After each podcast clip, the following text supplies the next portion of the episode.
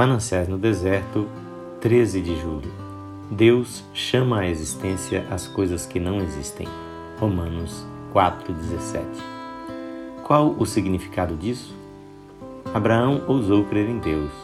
Parecia impossível em sua idade que ele se tornasse pai. Parecia inacreditável. Contudo, Deus o chamou de pai de muitas nações antes que houvesse sequer um sinal de um filho. Então, Abraão chamou-se de pai porque Deus o chamara assim. Isto é fé. Fé é crer em Deus e reafirmar o que ele disse. A fé pisa num vazio aparente e encontra uma rocha embaixo. Somente podemos afirmar que é nossa uma coisa que Deus já declarou ser nossa, e Ele tornará realidade tudo em que cremos. Falamos de fé real. Tudo o que há em nós deve ser colocado nesta confiança em Deus. Esteja disposto a viver crendo e não pense nem deseje viver de outra forma. Esteja disposto a ver cessar qualquer orientação externa, a ver o eclipse de todas as estrelas do céu, deixando apenas escuridão e perigo, contentando-se com a chama interior que Deus deixa em sua alma, a lâmpada clara e brilhante que a fé acendeu.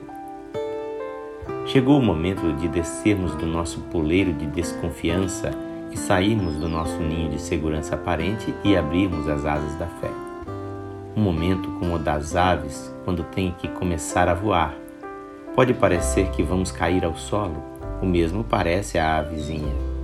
Ela também pode sentir que vai caindo, mas não cai.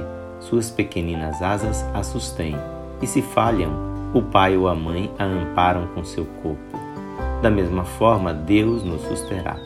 Apenas confiemos nele seremos amparados e elevados nos ares. Certo? diz alguém. Mas então devo lançar-me ao vazio?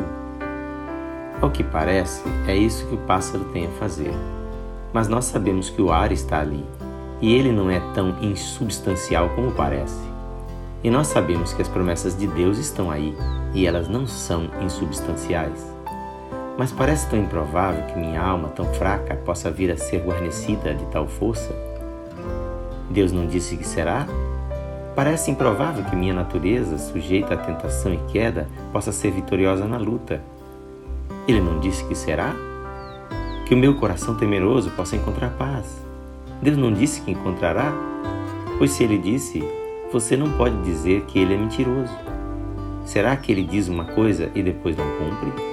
Se você receber uma promessa, uma promessa definida, Aceite-a cegamente e confie nela inteiramente. E nós já recebemos uma promessa assim. E mais, temos aquele que fala a palavra com segurança. Em verdade vos digo: confie nele. Que Jesus te abençoe.